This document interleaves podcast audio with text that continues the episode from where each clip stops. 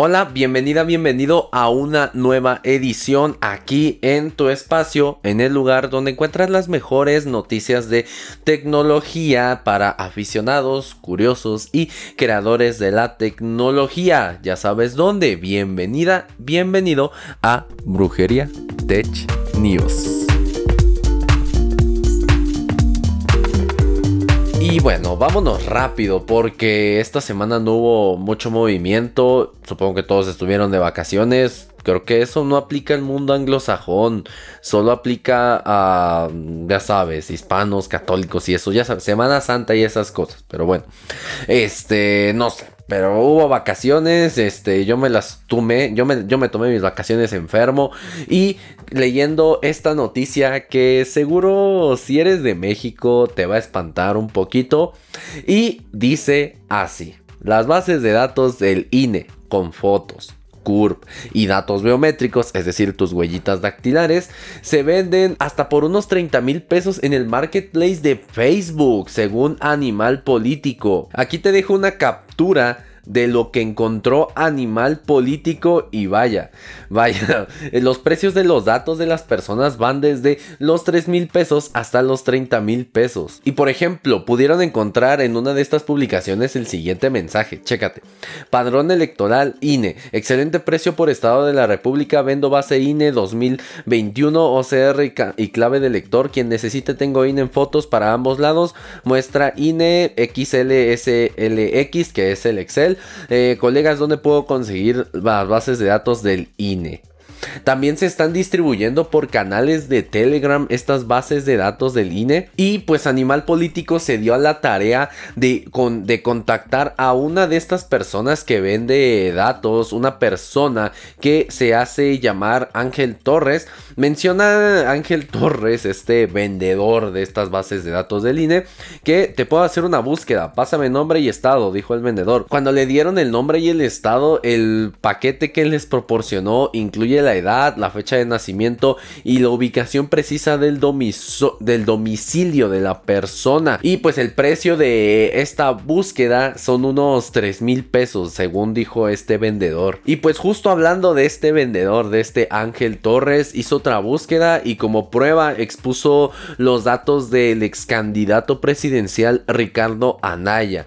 Y este proporcionó su edad, proporcionó su fecha de nacimiento y un domicilio en este, y un domicilio en Querétaro. Así que pues está, está raro, ¿verdad? Y de hecho, Animal Político dentro de su investigación encontró grupos privados, un grupo privado que se llama Venta de Bases de Datos para Call Center y ofreció por 3 mil pesos una base de datos subdividida por estados y por un precio y con un peso de hasta 3.2 gigabytes. Esos son muchos datos. Alguien más, Román López, ofreció una base de datos igual, pero en un grupo llamado Venta de Bases de Datos para Telemarketing y Comercio Electrónico. En este último, el vendedor se hacía llamar Román López y dijo que la primera consulta era gratuita y que por solo 200 pesos podía buscar los datos de cualquier mexicano en sus archivos, claro, mayor de 18 años. Y menciona Israel Reyes Gómez, profesor de la George Washington University y experto en seguridad informática. Esto le mencionó Animal Político que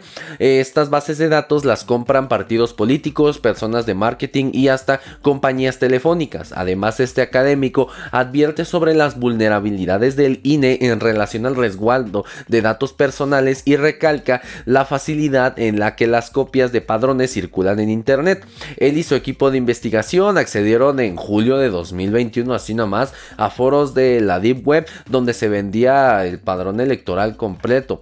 Encontraron precios de 500 dólares, que son como unos 10 mil y tantos pesos, que ese fue el valor máximo que encontraron para estas bases de datos y asegura que se están devaluando, es decir, que se están vendiendo cada vez más baratas. Por otro lado, los vendedores antes mencionados, Ángel Torres e Iván Garco, mencionan que también venden sábanas del INE. ¿Qué son estas sábanas? No, no es una cobija San Marcos, no es una cobija con el logo del INE, no. Las sábanas del INE son unos expedientes electorales que contienen los datos más sensibles y que no figuran en las hojas de cálculo como escolaridad ocupación, firma, fotografía y huellas dactilares. Un vendedor dijo ofrecer en unos 1200 pesos cada una y como prueba mostró la sábana o los datos de un hombre de 70 años residente de Jalisco. Otro vendedor por ahí en los grupos dijo que cada sábana estaba en unos 3 mil pesos y adjuntó la prueba de una mujer de 24 años. Y bueno, así puedes ver publicaciones que venden fotografías del INE, que venden muchas cosas. ¿Y esto para qué les sirve? Bueno, como te comentaba, Israel Reyes Gómez mencionan que este, la compra, estas cosas las compran partidos políticos y empresas telefónicas o de telemarketing. ¿Y esto para qué? Bueno, en el caso del marketing, pues ya sabes, si de repente escuchas una llamada y nunca has comprado ahí y pues no sé, es de un banco que, que tú nunca tienes o de un servicio que tú nunca compraste o algo por el estilo, si escuchas una llamada de esas, pues ya sabes por qué, ¿verdad? Y pues hay grupos ahí en Facebook y en Telegram que se comparten estos datos, pues ya sabes, para aumentar sus ventas. En el caso de los partidos políticos puede ir desde mandarte publicidad hasta literalmente afiliarte a ese partido político sin tu consentimiento. E incluso, ¿por qué no? Por como le, como le hacen los partidos políticos que te piden la INE y te dan la despensa, pero ahora ni la despensa porque ya no, ya no hay necesidad de pedirte tu INE. Además de que tienen tus datos biométricos y todos tus datos, básicamente. O sea, ahí básicamente ya doxearon a todos los mexicanos, ¿verdad? Doxear es hacer públicos los datos personales como dirección, teléfono, ocupación y demás de una persona. Esto ya va mucho más allá de este solo filtrar la IP pública de alguien. Eso, con eso no consigues nada. Pero con esto del INE, con esto que te acabo de mencionar, ahí sí consigues mucho. Así que hay que tener mucho cuidado. Lamentablemente aquí, pues no podemos hacer mucho. A pensar de que ya hay como unas 35 denuncias puestas ante el INE y por el INE incluso este no se ha hecho nada y la venta de estos datos que es ilegal al igual que su compra es ilegal eh, se sigue dando. Así que pues ¿Qué pasa? Ah, el primero el INE debería proteger nuestros datos. También la policía cibernética debería actuar para quitar estos datos de la, de la red y que podamos estar más seguros. Porque imagínate, solo imagínate, imagínate el caso en el que alguien compra tu sábana, es decir, tus datos más privados. Y es, no sé, una persona mala alguien que quiere pedir un crédito a tu nombre o incluso alguien que te puede hacer daño. Yo, yo te sugiero pues siempre tener las medidas de seguridad este, ah, básicas como tener contraseñas robustas con caracteres especiales, mayúsculas, minúsculas y números, este, así como cambiar tus contraseñas cada cierto tiempo, cada tres meses por ejemplo, eh, tener esta autenticación a dos pasos y demás, pero, pero esto Aquí cómo nos cuidamos. Aquí ya nuestros datos, mis datos, ya están con quién sabe dónde. Y no sé si alguien los compró, no sé si alguien ya los buscó, no lo sé. Pero pues también es muy malo ver a gente escrupulando con esto. Supongo que quitaron sus datos, sus propios datos también, tal vez. Espero que así sea. Porque si no, ellos también están en la mira y prácticamente pues todos estamos en la mira de quién sabe quién tenga nuestros datos, ¿verdad?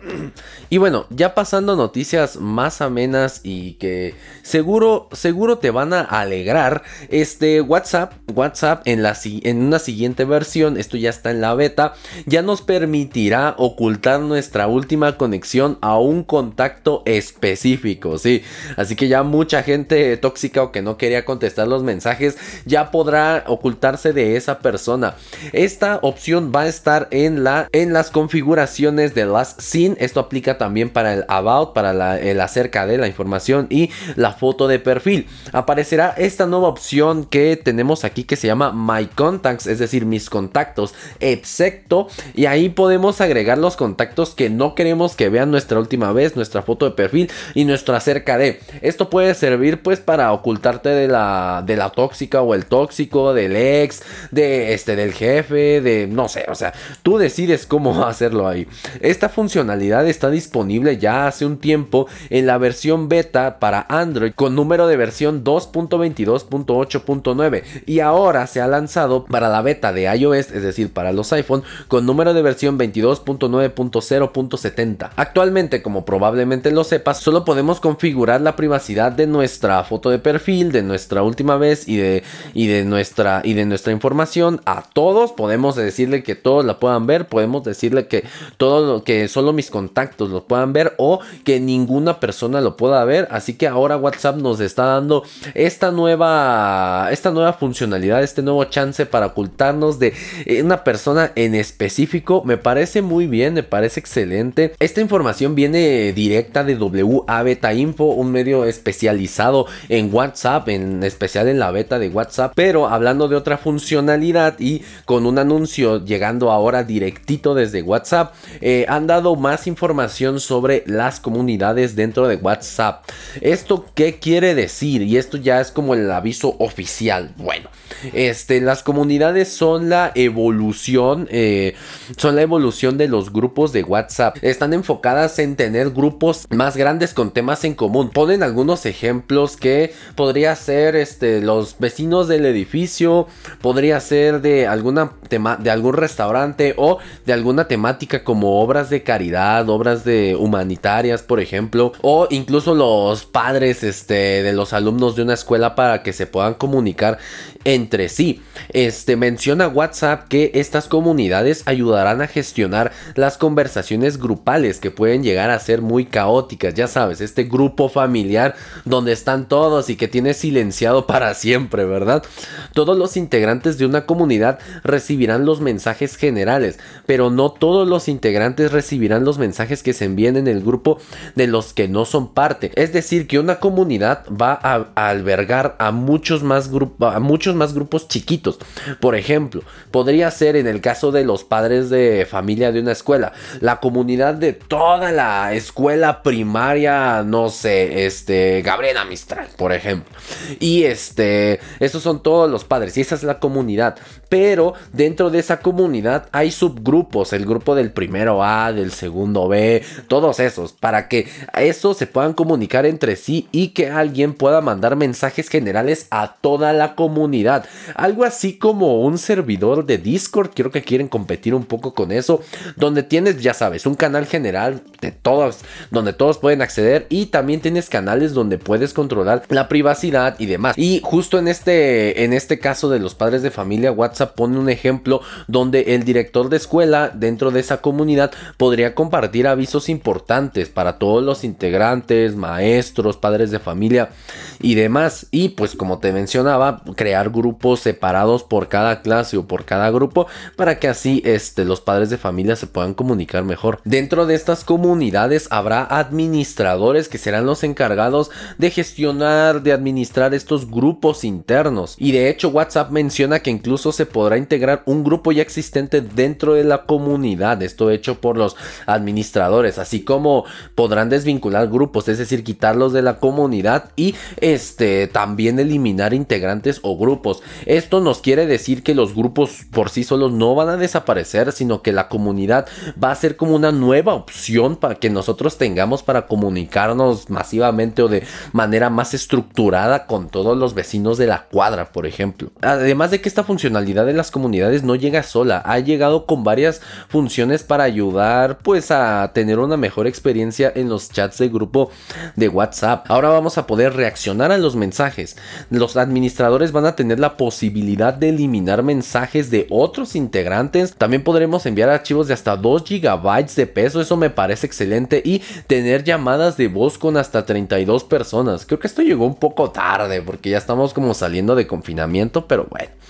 Y este, esto también, todas estas novedades no solo estarán en las comunidades, sino que también estarán dentro de los grupos normales de WhatsApp. Estas funcionalidades de las comunidades y las reacciones ya se sabían desde hace tiempo, ya se habían filtrado, pero ahora tenemos el anuncio oficial. Y bueno, estas opciones me parecen muy bien que WhatsApp quiera este modificar la forma en la que nos comunicamos en grupos y ponerle un orden a esos grupos caóticos y a esos grupos que solo nos llenan y que acabamos silenciando permanentemente y que solo mandan violencia y bueno, me parece excelente. Sé que esto no es nuevo, o sea, no es algo que Slack o que por ejemplo Discord no pueda hacer, pero pues también te recuerdo que WhatsApp es la plataforma de mensajería más usada en el mundo y eso puede servir para gente y esto puede servir para que eh, tengan una nueva interacción gente que no está tan metida en la tecnología y que incluso se pueda meter un poco más.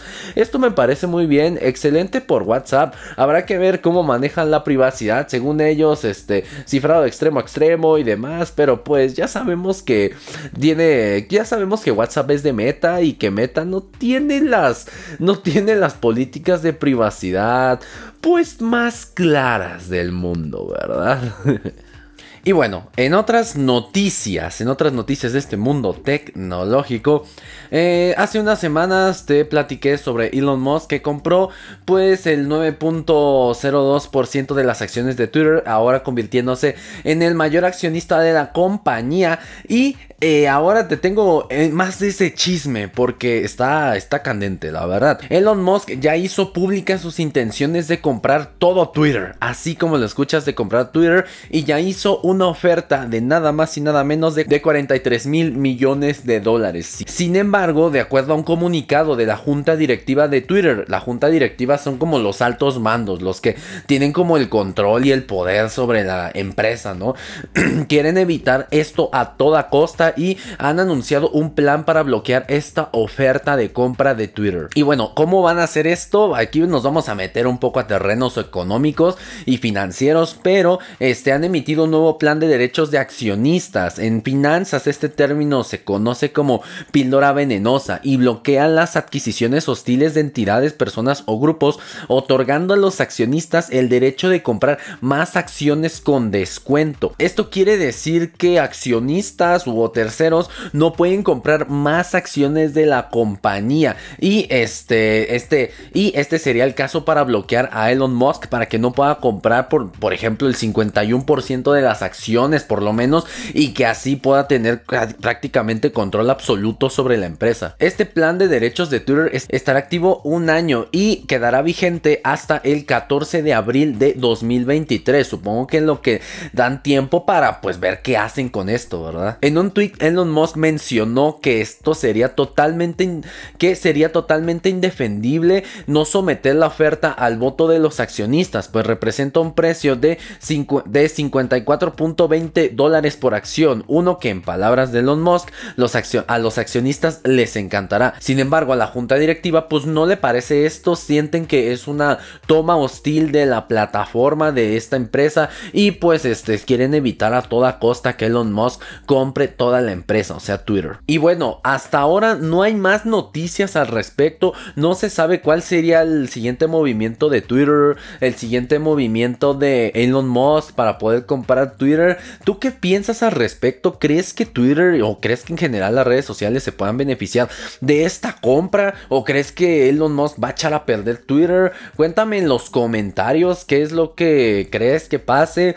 Yo en lo personal siento que por lo menos al inicio eh, pueden bajar mucho las, este, las acciones de Twitter si es que Elon Musk la compra y puede tener algunos problemas o por lo menos una, temporada en la que pues no haga, no haya nada de Twitter, no haya noticias de Twitter. ¿Y esto por qué? Porque sí, Elon Musk tiene experiencia creando empresas y dirigiéndolas y demás, pero pues de otros ramos, por ejemplo, de coches eléctricos o una empresa del espacio.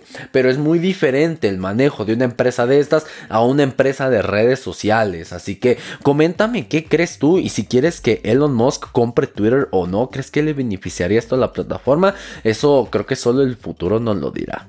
Y bueno, ahora pasando a noticias, pero a noticias del gaming, el creador, la compañía creadora de Pokémon Go, Niantic, ya sabes, Pokémon Go, sales a la calle a cazar Pokémon, a pelear y todo esto, ha lanzado un nuevo juego con una temática similar de realidad aumentada y de demás que se llama Peridot y que llegará al entorno de aplicaciones de iOS, es decir, a la App Store. Y este juego es como un Tamagotchi. O sea, es alimentar, cuidar y este y hacer que crezca una mascota virtual. Las llamadas este, mascotas se van a llamar Peridots o Dots para este, acortar el nombre y eh, los jugadores podrán cuidar a esta mascota desde su nacimiento hasta su adultez. Los jugadores también podrán llevar a estos Peridots, a estas mascotas, a, a tener paseos, cumplir sus necesidades, jugar algunos juegos, explorar lugares, este, descubrir tesoros alrededor del mundo, que así lo menciona Niantic, tomar fotos y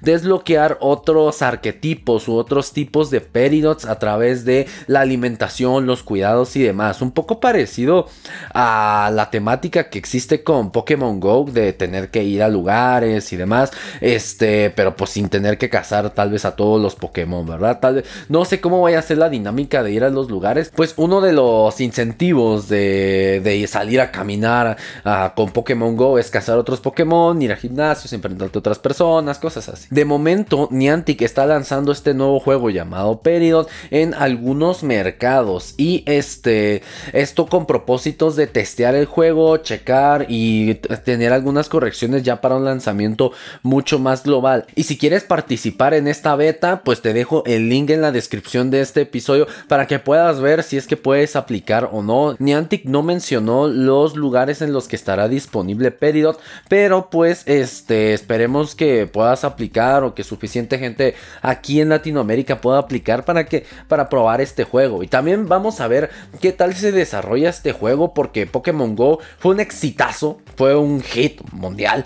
Ah, y este el otro juego que sacaron, el de Harry Potter Wizards United, eh, ese sí fue un fracaso. Lo acaban de apagar el 31 de enero de, de este año 2022 Así que vamos a ver qué tal le va a este juego. Si es que tiene el apoyo de sus fieles fans o si es que se queda en el olvido. Tal vez la gente pues sí vaya a jugarlo porque le recuerda un poco más a Pokémon Go que el juego de Harry Potter. Ahí déjame tú en los comentarios qué te parece este nuevo juego de Niantic.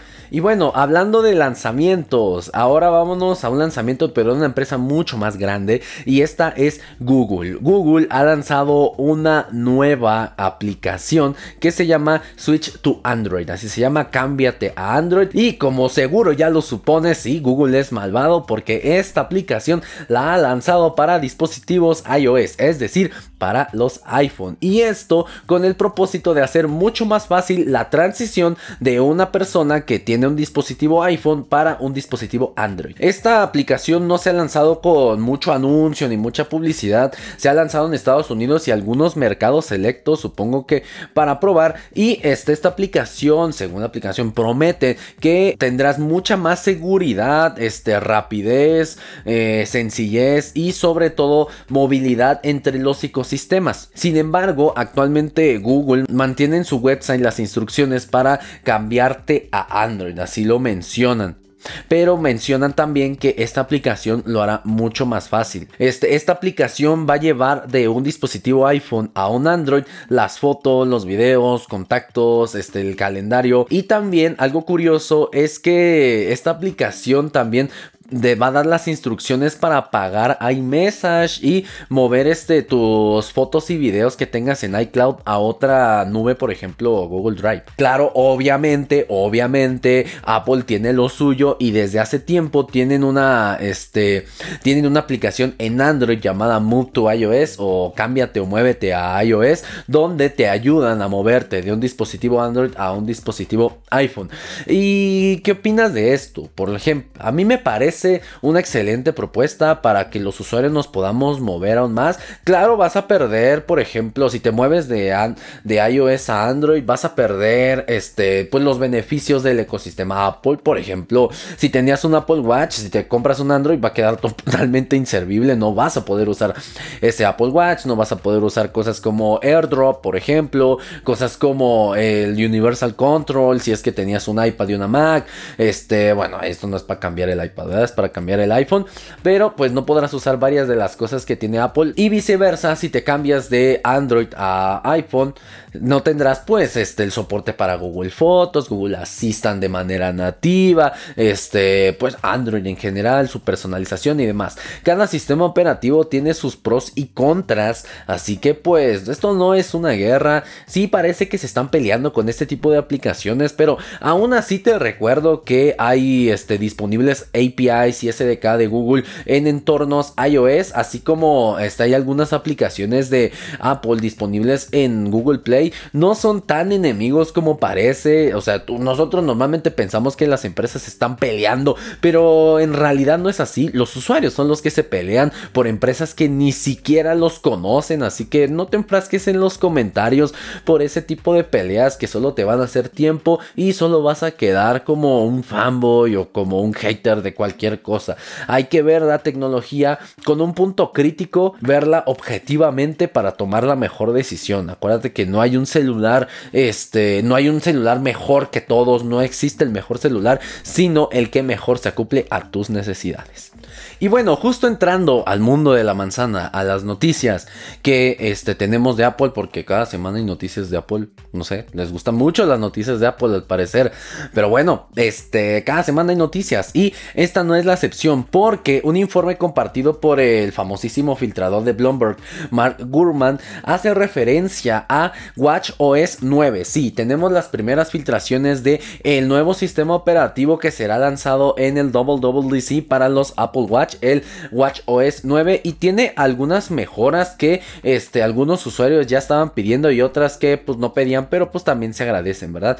Este informe sugiere que ahora Watch OS 9 te va a permitir seleccionar un conjunto de aplicaciones y funciones que este, van a poder funcionar en un modo de bajo consumo, en el modo, de, en el modo ahorro del Apple Watch para no usar tanta batería. Claro, esto va a estar limitado y también tenemos que ver los desarrolladores qué funciones podemos poner a poner en este nuevo modo ahorro de batería o si es que nos limitan el procesamiento o algo por el estilo.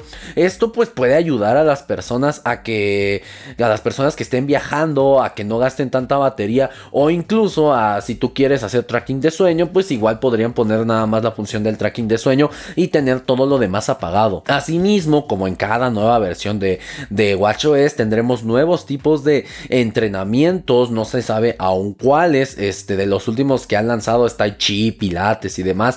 Además de que nos dará métricas adicionales durante estos, durante todos los entrenamientos y este, ampliará las funcionalidades del seguimiento de sueño. Actualmente el Apple Watch te puede traquear un poco el sueño, puede decirte más o menos cómo estás durmiendo. Vamos a ver cómo lo mejoran, si ponen este, medición de oxígeno de vez en cuando, medición de los latidos o si pueden este, detectar el sueño REM, por ejemplo, el sueño de descanso profundo, este, algo así. Pero pues este, vamos a ver qué, qué es lo que más te traquean. Además de que se espera, se espera que se lancen algunas funcionalidades enfocadas con la fibrilación auricular y este, enfocadas en la salud de la mujer eh, para que tengan mejor, mejor control en sus ciclos menstruales y demás. Aún no se sabe exactamente cuáles son estas funcionalidades, pero pues yo te mantendré informada si es que estas nuevas funciones llegan al Apple Watch. Así como también este reporte indica que se va a hacer el lanzamiento de, la esperadísima función del tracking de medicamentos. Es decir, que se espera que con eso, con ayuda de un iPhone, tú con la aplicación de salud puedas escanear los códigos de barras o una caja de medicamentos por, algo, algo así y este, puedas poner ahí eh, en qué periodicidad te lo mandó tu médico para que el Apple Watch te recuerde cuándo es que te toca tu medicamento. Y eso me parece excelente Muchas personas se nos olvidan que es cada 8 horas o cada 12 horas el medicamento. Me gustaría también, y eso te lo digo porque mi perrito se acaba de enfermar, ya salió, ya está muy bien, pero eso te lo digo también porque espero, espero que también aplique para mascotas. Estaría excelente que este se pueda aplicar para mascotas también esto. Esto obviamente ya hay aplicaciones que te dan esos recordatorios o puedes usar la misma aplicación de recordatorios para activarlos, pero pues ahora es una funcionalidad que tendremos nativa en el dispositivo. No sé si vayan a liberar una API para que una aplicación de externos pueda agregarla directamente a la aplicación de salud. No lo sabemos, pero pues yo te mantendré informado al respecto esto se lanzará en el Double Double DC de este año, de del 6 de junio de, 2000, de 2022. Y acuérdate que te espero ahí en el live en vivo para ver qué es lo que lanza Apple y pues estemos platicando a gusto. Además de que todo el mes de mayo estaremos, estaré dando cursos de programación en entornos Apple en Swift para que podamos hablar pues tendidamente de cómo es el, de cómo es el Double Double DC y podamos discutir en los comentarios exactamente qué es lo que va a lanzar Apple en este nuevo, eh, en este, en sus nuevas versiones de sus sistemas operativos. Y justo hablando de Mark Gurman y hablando de filtraciones, tenemos otra filtración de igual de Mark Gurman y mencionan que Apple sigue trabajando en una combinación de un HomePod con un Apple TV con una cámara FaceTime, es decir, con una cámara que te pueda, este, con una cámara como las que tenemos en las Mac, las o en los iPhone. Esto pues viene también a raíz de la muerte del HomePod, no del HomePod Mini, el HomePod este grandote que teníamos. Eh, Apple ya no lo vende, ya no lo está produciendo, pero al parecer no estaba tan muerto, ¿verdad? Solo andaba de parranda. O se convirtió en este nuevo Apple TV, algo así. Este nuevo HomePod tendrá funcionalidades de un Apple TV, será una combinación entre este Apple TV y el HomePod. Me parece un acierto excelente. Siento que así desperdicias menos espacio y tienes un solo dispositivo como para controlar todo ese entretenimiento de casa. En un en, una, en la sección de Questions and Answers, eh, Mark Burman respondió a esta pregunta. Alguien le preguntó, este, ¿piensas que va a haber un nuevo HomePod que, este, que está llegando, que próximamente saldrá un nuevo dispositivo HomePod, un nuevo dispositivo de hogar? Y Mark Goodman este, menciona, creo que absolutamente viene un nuevo HomePod, concretamente un dispositivo que combina un HomePod y un Apple TV con una cámara FaceTime. No creo que todavía esté en desarrollo un gran HomePod independiente como el grandote que teníamos, pero tal vez llegue un nuevo HomePod mini. en cualquier caso, el producto combinado probablemente estará en el centro del enfoque de Apple con los HomePod mini rodeándolo con todo el hogar. Esto estaría excelente, podrías hacer algo como un HomePod eh, grandote con Apple TV en medio de tu, este, de tu televisión para que transmita el sonido y que se escuche mejor. Al lado, este, dos HomePod mini, por ejemplo, o atrás para tener un home theater, por ejemplo, o este, poder que ese HomePod pueda hacer que ese HomePod eh, Apple TV, no sé cómo lo llaman, o HomePod TV, no sé, este, pueda ser como el, el hub de toda la casa y que pueda ser como más controlado para todos los dispositivos. Y esto tiene sentido porque si no lo sabías, los HomePod tienen una versión de tvOS, el sistema operativo de los Apple TV, como reducida. Así que, pues tiene sentido, tiene sentido que un HomePod pueda tener estas funcionalidades. Habrá que ver qué otras mejoras tiene y si es que esta cámara FaceTime sirve también para hacer videollamadas y cosas así. Tal vez creo que en un HomePod este no tiene tanto sentido meter una cámara, igual te sirve para videovigilancia o algo por el estilo, pero para videollamadas pues si ya tienes un Apple TV muy probablemente tengas otro dispositivo Apple, mejor usa ese dispositivo, ¿verdad? Pero menciona el reporte de Mark Gurman que este este producto está en fases muy tempranas, o sea, no lo esperes este año. Probablemente al próximo sí, pero no lo esperes este año e incluso puede que nunca salga, puede que Apple al final este, se retracte de lanzarlo como pasó con el Apple Air Power, Apple Air Charge, me, acuerdo. Y este, pero pues igual Mark Gurman menciona que Apple puede que esté firme en esta decisión y que lance este nuevo HomePod. Me parece excelente, me parece una buena propuesta. El HomePod mini fue un éxito, el HomePod normal no. Yo creo que a su, obviamente a su costo elevadísimo y a la competencia que tenía, por ejemplo, de Alexa con el Echo Studio, que en muchas ocasiones era superior, pero con un, pero con un menor precio. Así que, pues qué bueno ver a Apple de regreso a estas andadas y ver qué más lanzan. Acuérdate que la competencia siempre es buena y nos beneficia a nosotros como usuarios. y bueno, tenemos noticias y filtraciones también de este el iPhone 14, porque se acaban de lanzar algunos este algunas maquetas impresas en 3D basadas en renders que se han filtrado de los iPhone 14 y aquí las puedes ver, puedes ver aquí las maquetas y si no la estás viendo porque estás viendo esto desde una plataforma de podcast, yo te lo este yo aquí te lo explico. Bueno, tendremos cuatro modelos de iPhone. Tenemos uno, el iPhone 14 de 6.1 pulgadas con la las cámaras con disposición como las tenemos en el iPhone 13, es decir, en diagonal, pero aquí podemos ver que las cámaras crecen bastante. El módulo de cámara no crece, pero las cámaras en sí crecen mucho porque según estos esquemáticos no dejan tanto espacio entre cámaras, así que ahí están. Después en tamaño tenemos un iPhone, después tenemos el iPhone 14 Pro igual de 6.1 pulgadas, el mismo tamaño. Aquí podemos ver que el módulo de cámara crece, crece considerablemente.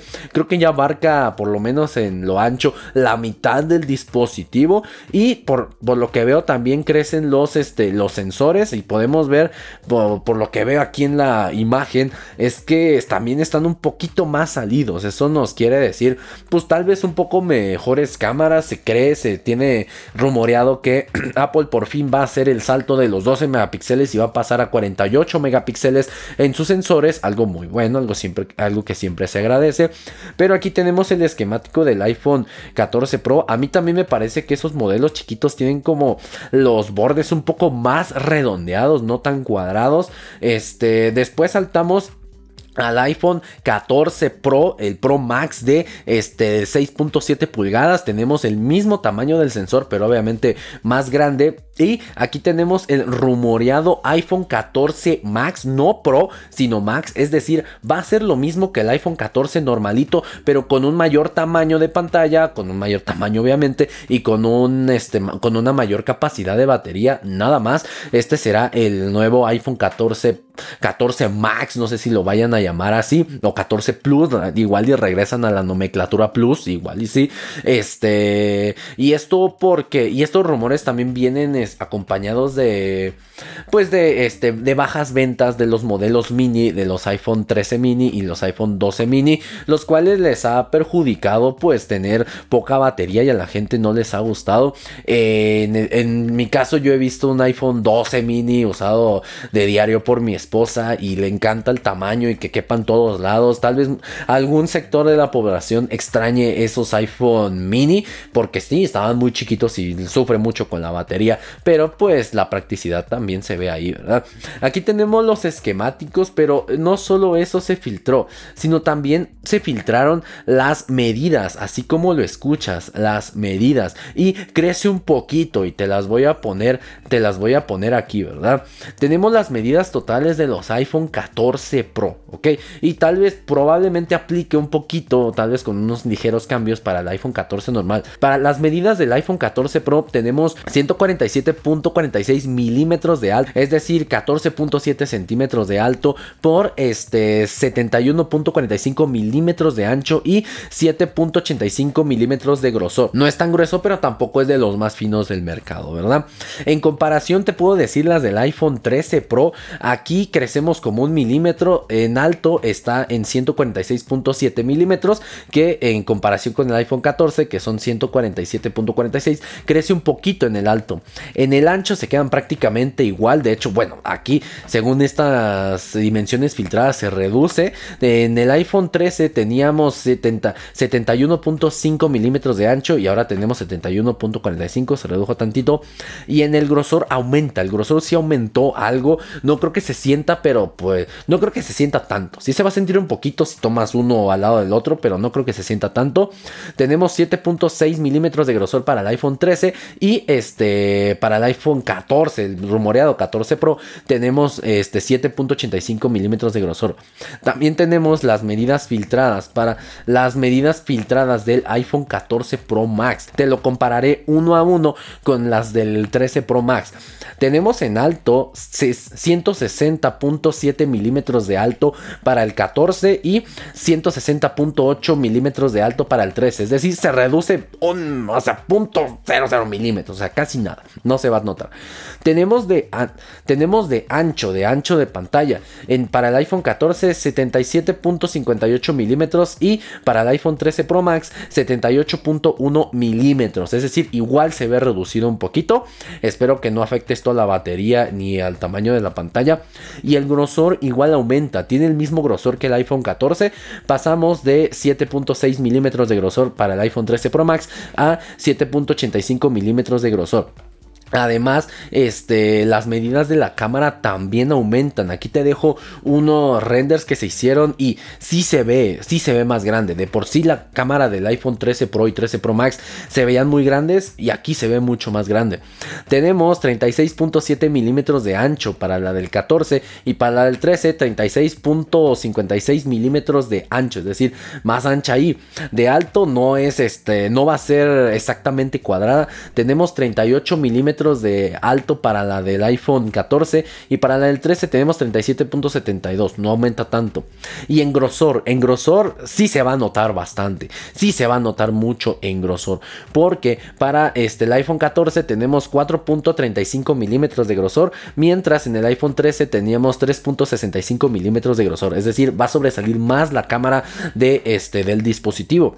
Además de que el diámetro de los sensores, es decir, este, qué tan grande es el circulito, va a aumentar también de este pasamos de 15 milímetros para el del iPhone 13 de los iPhone 13 Pro a este a 16 milímetros de los iPhone 13 Pro Max. Y este aquí tienes unos renders de cómo mediría eh, este dispositivo además de que tenemos el rumoreado este nuevo diseño con este notch de cápsula o algo por el estilo y que vamos a tener mayor pantalla y demás. Así que pues coméntame qué te parecen estas medidas de los iPhones sé que es demasiado especular esto con ya medidas exactas, pero pues este, esto nos puede dar varios indicativos. Por ejemplo, un mayor grosor nos puede decir que va a tener mayor batería.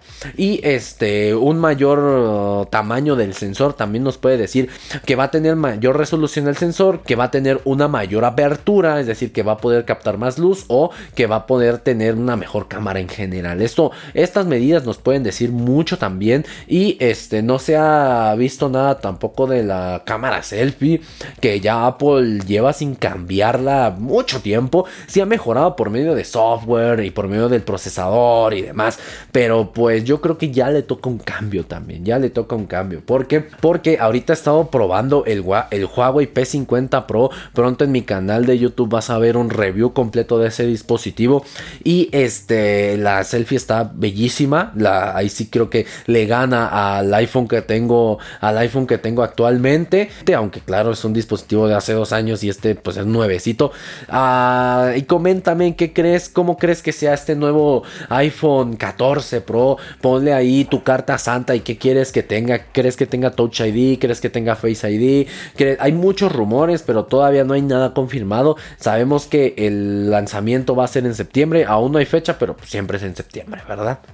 Y bueno, ahora sí pasando a las noticias de adulto, las noticias de creadoras y creadores de tecnología. Tenemos una nueva versión para Chrome Canary, es decir, este, la versión que ya está casi saliendo de las DevTools, de las Chrome DevTools, porque llegan a su versión 101. Este, hace poco te hablaba de la versión 100 de Chrome y ahora te estoy hablando de la versión 101. Pero pues esta solo aplica para las DevTools, ¿verdad? No es para todo el, todo, toda la versión del navegador del, este, del motor del navegador que es Chrome, sino para solo las DevTools. Y esto pues le interesa mucho a desarrolladores web. Y bueno, como nuevo agregado tenemos un nuevo panel que se llama Recorded, que este, admite la importación y exportación de grabaciones de flujo de estado, es decir, de cómo, este, de cómo pasa el state de tu aplicación entre las diferentes transiciones y demás en un archivo JSON. Ya lo podemos manejar de mejor manera.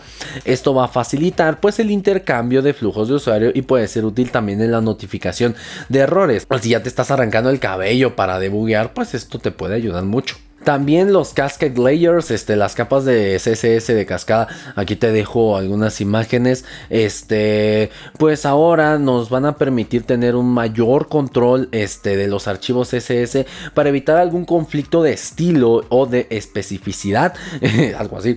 Este, algo así se dice. Esto pues va a ser muy útil cuando tienes un archivo CSS enorme, cuando tienes grandes cantidades de código o este para sistemas de diseño y también cuando gestionas aplicaciones de estilos de aplicaciones de terceros. Esto va a ser muy útil, por ejemplo, con WordPress, porque ahí cuando agarras un tema o un widget o algo por el estilo, ya viene con su propio CSS y así tú lo puedes manejar. Y bueno, otra opción en el otra opción en las DevTools es que ahora ya soporta el formato de color HWB, es decir, otra forma de ver eh, los colores. Aquí te dejo una captura donde tenemos este formato de hue, whiteness, blackness, es decir, como el tono, el este, el la claridad y la oscuridad para poder representar colores. Esto pues se ha, estado usando mucho para este diseño web, así que ya tenemos el soporte entre muchas otras cosas más. Ya sabes, te dejo el link de la documentación completa en la descripción del episodio para que lo puedas checar. Te recuerdo que esta está, está en la versión Canary, aún no es en la versión oficial de producción, puede tener algunos errores, pero Chrome siempre va a agradecer pues el soporte de la comunidad para el feedback y demás y bueno, algo que Google sí lanzó esta semana como versión estable es la versión de es la versión 2.10 de Flutter. Este este framework de Dart que te permite hacer una hacer con una sola codeada aplicación para Android, iOS, web app y mucho más. Y tenemos varios cambios interesantes, ¿verdad? Por ejemplo, este Flutter ya está totalmente optimizado para lanzar aplicaciones 100% productivas en Windows ya no quieres este interchange para aportar esta aplicación a Windows, simplemente ya lo vas a poder hacer sin problema alguno. Además de que tiene algunas mejoras en el manejo de los textos, en el uso del, teclado, en, este, en el uso de shortcuts de teclado, en, las integraciones de las APIs de Windows y mucho más, así que está excelente. También tenemos este, actualizaciones para el apartado de web apps, es decir, que con el mismo código también te va a lanzar una web app tiene algunas mejoras como por ejemplo eh, un mejor scrolling para este, los text field de multilínea, estos text area. También tenemos actualizaciones para el desarrollo Android donde tenemos este, mejoras en el log de Android para poder cazar mejor los bugs. Mejoras también en la creación de aplicaciones iOS como este, animaciones pues más suaves en el uso del teclado de iOS y también mejoras en el rendimiento de las aplicaciones hechas en Flutter. Mencionan que en especial mejoraron el uso de la GPU. Así que excelente Flutter que siempre está, este, pues que siempre está innovando y lanzando nuevas cosas para que pues, los desarrolladores podamos hacer aplicaciones mejoras. Y pues también por último lanzaron este, unos 1028 nuevos iconos. Aquí te muestro algunos y están interesantes, están bonitos los iconos para que los puedas revisar. También te dejo este, más información en, en un link aquí en la descripción para que puedas checar y puedas meterte más de lleno en el desarrollo de aplicaciones móviles multiplataforma con Flutter.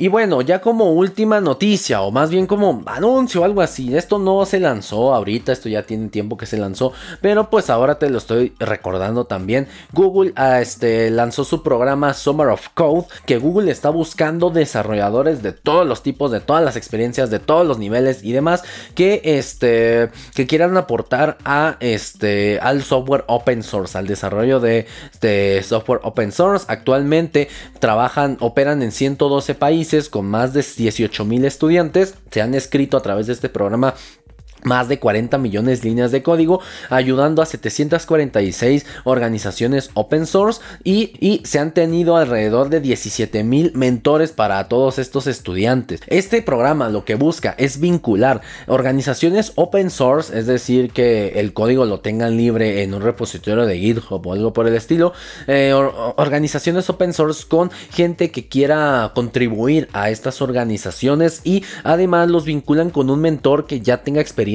en programación, en especial en open source, para que pueda ayudar a estas personas que ya sean estudiantes o no, que quieran contribuir a estas organizaciones. Claro, es algo totalmente gratuito, no sé si a las organizaciones les cuesta, pero para los contribuidores es algo totalmente gratuito, además de que sin paga, este, pero pues este ayuda mucho uno a hacer un mejor currículum, dos a aprender muchísimo más de programación, tres a conectarte con estas organizaciones o incluso incluso con los mentores, porque de ahí incluso puedes agarrar un buen trabajo. Y pues cuatro, es, siempre es divertido colaborar con estas eh, organizaciones open source, se crea un buen networking, una buena comunidad y es un programa que lleva más de 17 años corriendo. Así que te dejo el link para que puedas aplicar. El registro para las organizaciones open source ya cerró en febrero, pero el registro para los, este, para los estudiantes que, o para los estudiantes o personas que quieran ser contribuidoras de el código de software libre, pues está disponible aún, así que aún puedes aplicar y obtener pues algo de gratificación de este programa Google Summer Cup. Y bueno, estas son todas las noticias que tenemos por esta semana. Espero te hayan agradado y espero te hayan gustado mucho.